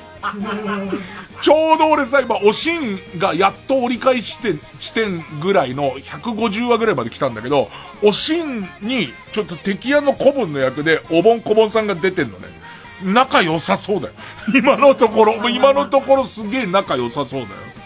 だからタップダンス、タップの音を聞きながら、ちょっと深刻なとこまで来てるな、みたいのがきちんと察知できないと。あ、これは、あのー、水曜日のダウンタウンでいじれないとこまで来てるみたいなことを、もうちゃんと判断できないと、マネージャー免許取れませんからね。ペンネーム、パサパサ赤身、パサパサ赤身肉、しゃぶしゃぶのすけさん。ダッシュ島で今、TOKIO たちが必要としている物資を推定し、偶然をよす、装って、島に該当のものを漂着させる、無人島送り人っていう。今絶対これいるなっていうものをちゃんと決めて、ペットボトルとかいるなとか、なんかそれポリタンクいるなってなったらちゃんと海流とかも計算して今日の天候だと、あの辺に流れ着くなっていうね。えー、ソフィーと双子の姉妹。た。誰も読めないような AV 女優の特殊な名前をスラスラと読むことができるファンザニスタって書いてあるけど、ファンタジスタみたいなやつ。ね、大変なんだから、あの企画もので見っけた、一応は素人ってことになってる AV の人の他の作品が見たくて、で、えっと、そうすると、レビューの中にすっごい詳しい人が書いてくれてて、うわ、書いてあると思うんだけど、それが読めないから、あの、今度 AV 女優作品の、えっと、こ、この人は、あなのか、ひなのかがわからないみたいなことになって、やっとこう、見っけて、ああ、あったんだ。もう一本出てると思って見っけたら、うんこ食ってる時の、うんこ食う人かっていう。ねそのえー、でもファンザニスタがいてくればすぐわかりますからね。えー、金玉転がし、ペンネーム、た、食べログで感想を長々と書いているのに誰にもコメントをもらえない、リアル孤独のグルメ一級。うまいね。ペンネーム小林ち、中古家電に混ざってハードオフに売られている無残な状態のペッパーくんと対話を重ね、元の持ち主を割り出す、ペッパー警部ってうますぎないペッパーくんのダメなやつってどれぐらいどこにあんだろうね。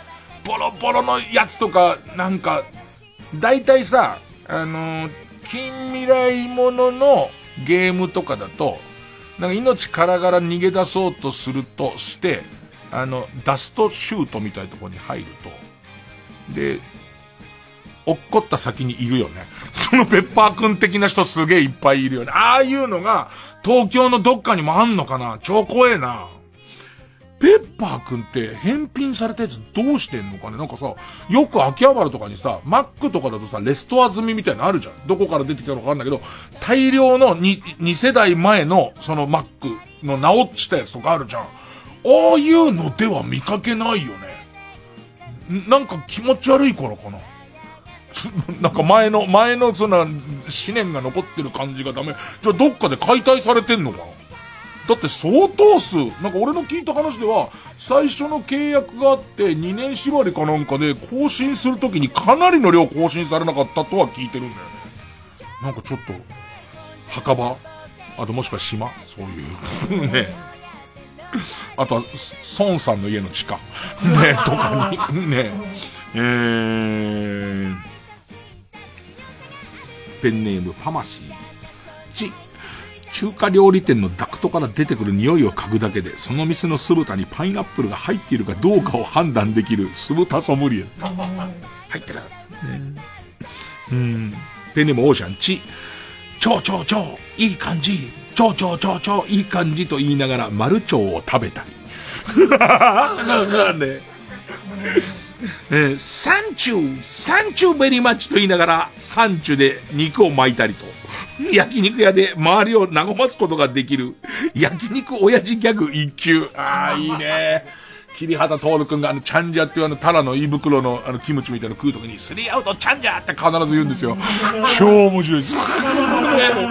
超、もう言って言ってって言いますから、焼肉行くと必ず誰も頼んでるのに、桐畑くんが言うと僕は、チャンジャを頼んで、言って言ってなんて、スリーアウトチャンジャーっつってくれるんで、よかったっつって。ねえ。えー、ペンネーム、戻し水ご飯。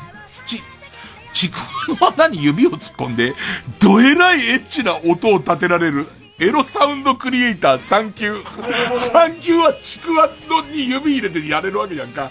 2級、1級、初段あたりすっごい知りたいよね。何でエロい音出せんだろうみたいな。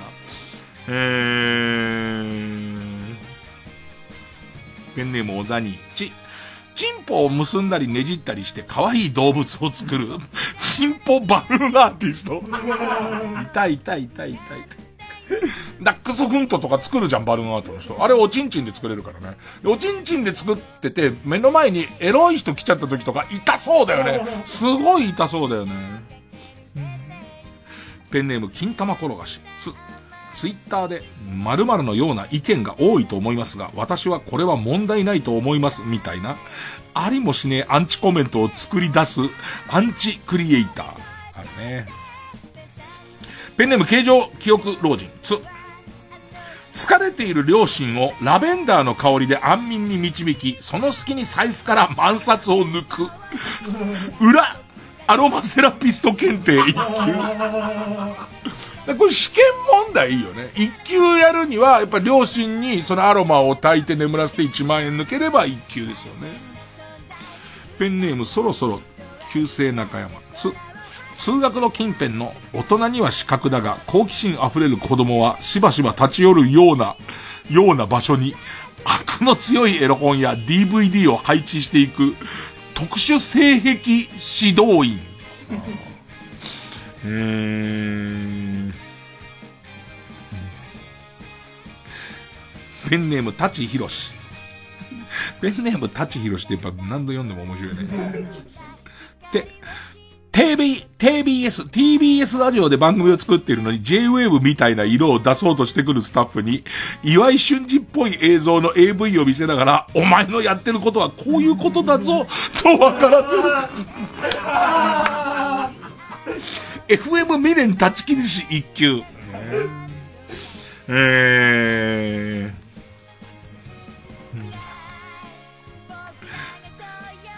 ペンネーム、パパンジスタ。パパンジスタ。て、テープ一本で様々な人物になりきって炊き出しに何度も並び、5回クリアで合格。清水明検定2級試験。このパターンこの先いけるよね。何々何級は大体これぐらいの試験でもらえるよみたいなね。えー、ペンネームモンタ。と、トロンボーンで相手の急所を的確につくことができるトロンボーン憲法とか。トロンボーン憲法の試合すげえ見たいよね。演奏も点に入ってほしいよね。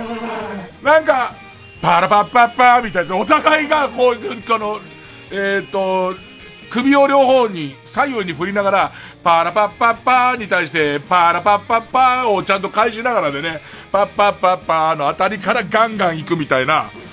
やっぱり音楽が止まると、もうギブとみなされるみたいのも入ってくんないと、トロンボン憲法はね。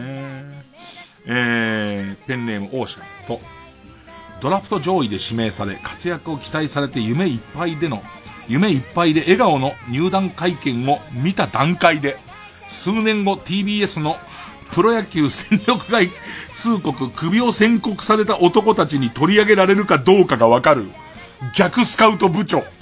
いや、スカウトすんじゃねえっつね、そしたら。うん。えー、ペンネームマイペースと、戸田ボートで全財産吸ってしまっても、自販機の釣り線口に次々と指を入れ、なんとか帰りの電車賃までは賄える。お釣り人。ペンネーム乱世食ナポリタンと、時藤亜美の、あの字が、大きい表記のツイートを見つけたら、小文字に訂正するようリプライを送り続ける。時藤アミ親衛隊隊長。時藤亜美さんと見なくなったね。そう、ちっちゃいあの人だったね。ラスト、マカオ。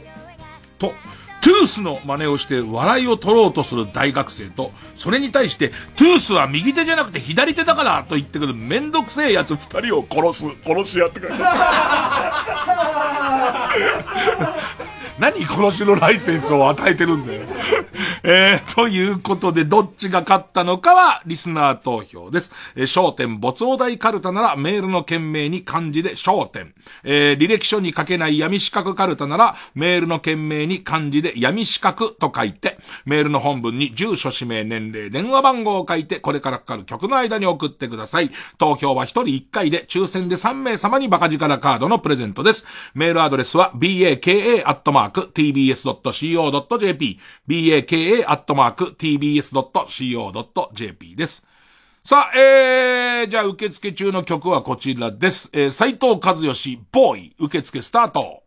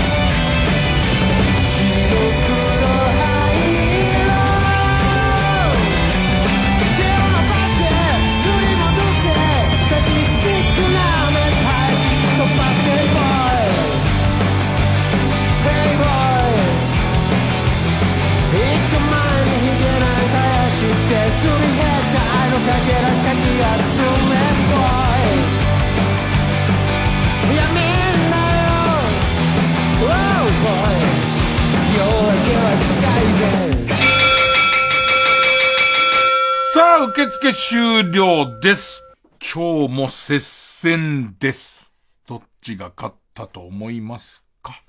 えー、焦点の没お題カルタ、456票。履歴書に書けない闇四角カルタ、442票。勝ったのは、焦点の没お題カルタ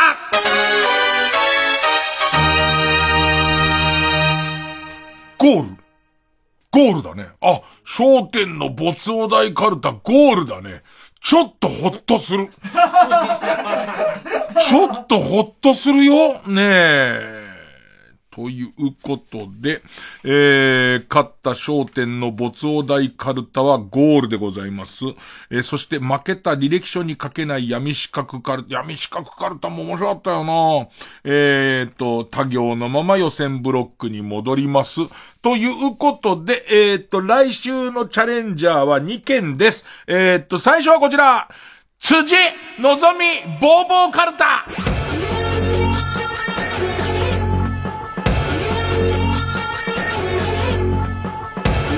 さあ、えー、辻のぞみさんのブログはいつでも理不尽に炎上するので、えー、その火事の様子を報告し、ブロガーの皆さんは防災の参考にしようというテーマのカルタです。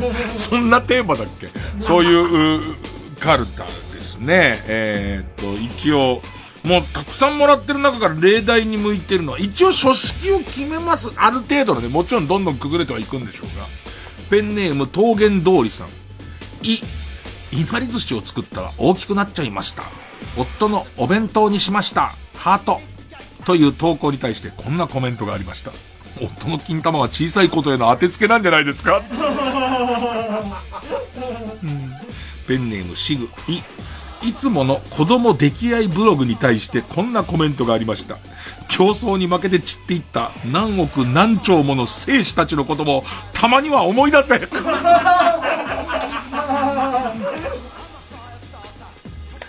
ペンネーム、インドカレー、イ。イノシシと格闘して見事勝利したので、今日の夕飯は獅子鍋ですという文章とともに載せた、イノシシの死骸を笑顔で掲げる辻の写真に対してこんなコメントがありました。イノシシかわいそう。何でもだな。何でも。ねまあまあ、えっ、ー、と、インスタとかもやってんですかね、辻さんは。そのインスタの写真に対して、えっ、ー、と、それからブログの文章に対して、こんなコメントがありましたということで、まあデビュー戦ですから、あ行ですね。よろしくお願いします。さあ、対するはこちらです。今日のぐでたま占い、サソリ座12カルタ。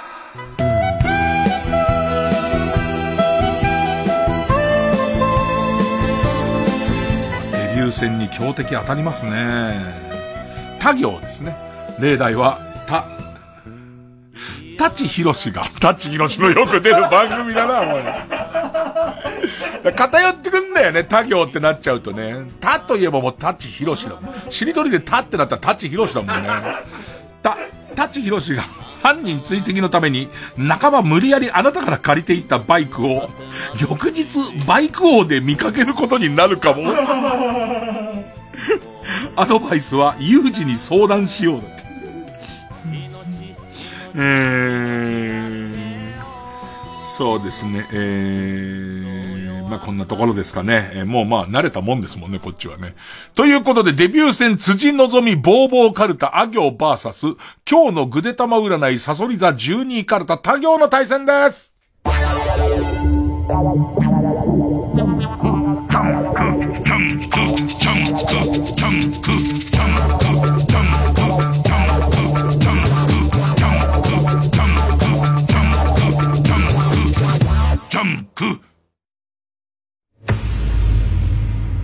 女性の制作陣が手掛けたちょっとエッチなお話。オーディオムービー第5弾。モイスチャーなラブストーリーの現場は教会の国会室。ご安心ください。ここでのことは誰にも漏れることはありません。この目の前のカーテンは閉じたまま話すのですか？秘密を告白して解放される二人だけの密室。いつしか生まれるのは別の感情。禁断の国会室。絡んでしまった糸を解いていきましょう。この作品は成人向けの内容です。一人でこっそり目をつぶりイヤホンやヘッドホンで聞いてくださいね。詳しくはオーディオムービーで検索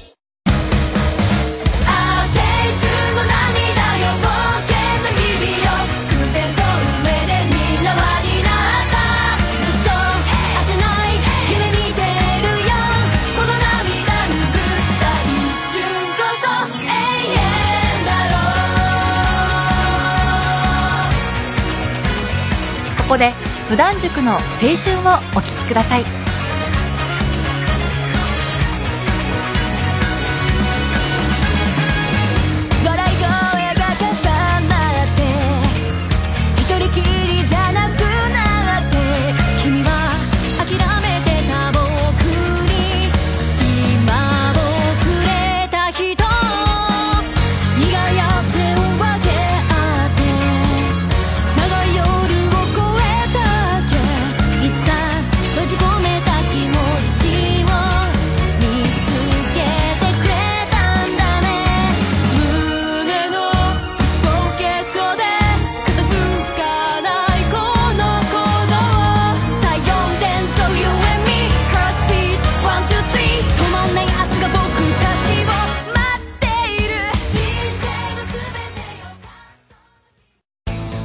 TBS ラジオ公演第6回オートモービルカウンシル歴史的な名車を集めた夢のモータウン4月9日からの3日間幕張メッセで開催国内メーカーインポーター全国のヘリテージカー販売店および自動車関連グッズさらに高級嗜好品アートなどプレミアムライフスタイルに関する様々な商品がお待ちしています。ネットで楽しめるバーチャルプログラムも本格展開チケットは好評販売中。詳しくは TBS ラジオイベント情報でチェックしてください。新しい自動車文化ライフスタイルを作りたい。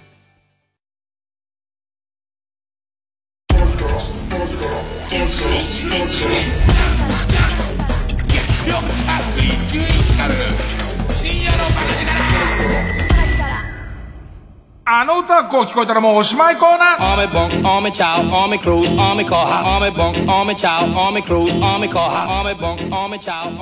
さあえー、そうですね。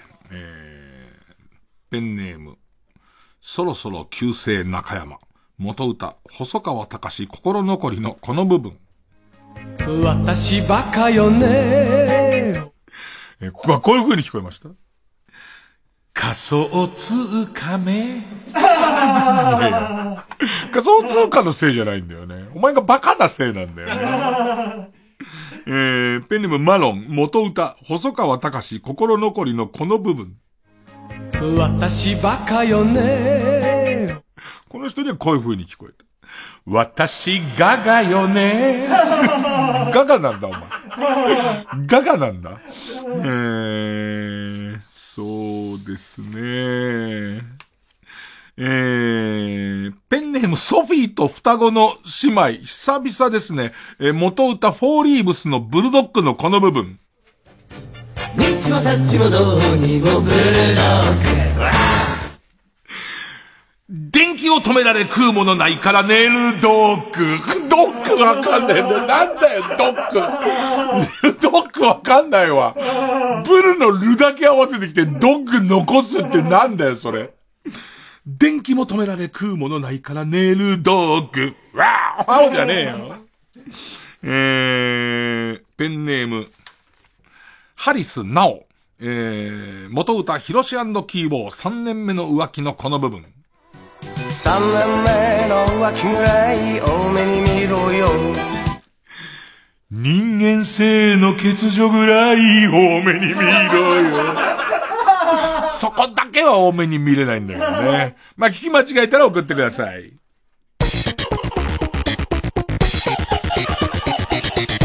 月曜ジャンク、伊集院光る深夜のバカ力。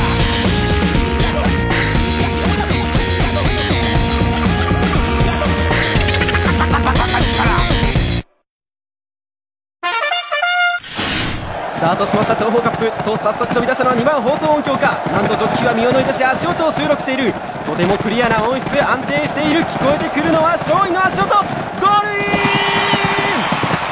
確定しました君の本気に応えるのは東方学園専門学校放送音響科 TBS ラジオ公演ハイパープロジェクション演劇配給日向翔陽役の大悟小太郎です影山飛雄役の赤名龍之介です。演劇配給シリーズ最新作「頂きの景色」に5月9日まで上演中です。詳しい情報は演劇配給公式ホームページをご確認ください。演劇配給は最後まで止まらない。毎週金曜夜12時からのマイナビラフターナイトでは今注目の若手芸人を紹介しています。ゆうザトウイチ見て泣きます。すごい大人。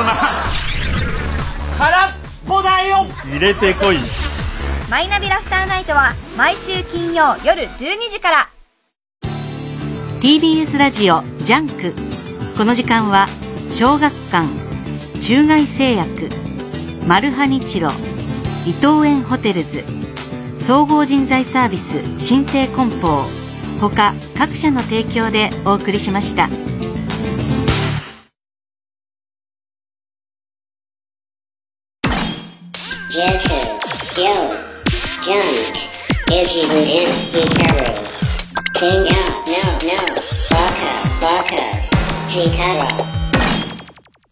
さあ、じゃあちょっと少し面白い言っておきましょうかね。ペンネーム立派なダメ人間。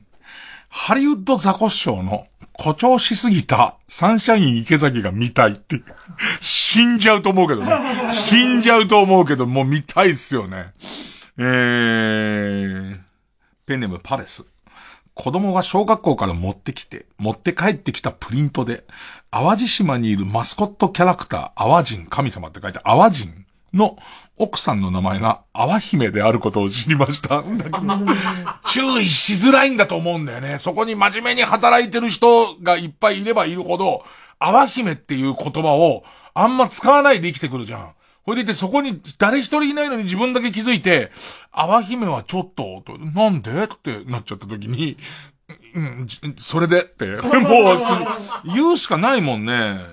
えー、ペンネームアンパン。フワちゃんの衣装と動きをフワ万作さんがやるのをどこかの番組ですでにやってるだろうと思い検索しましたが、まだやってない あ、やって、俺オファーは行ってると思うんだよね。オファーは相当行ってて、万作さんが多分断ってると俺は見てるけどね。えー、えー、ペンネームハゲダッツーさん。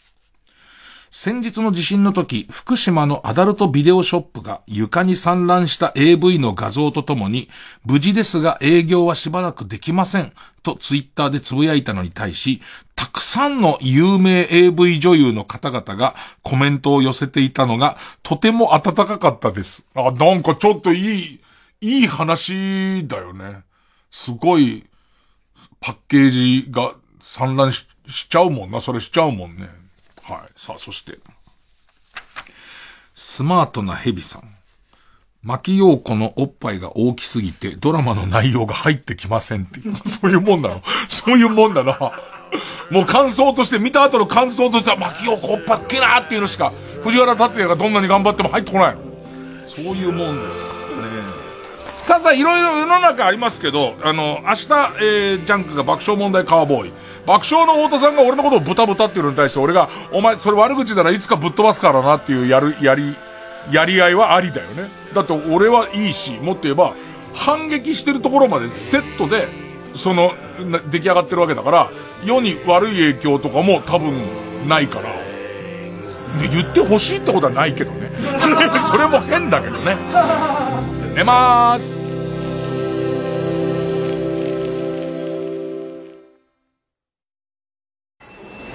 放送業界を目指す僕の行きつけは、はい。生姜焼き定食お待たせ。いただきま、はい、これ、おまけ。ありがとうこれも、つけとくね。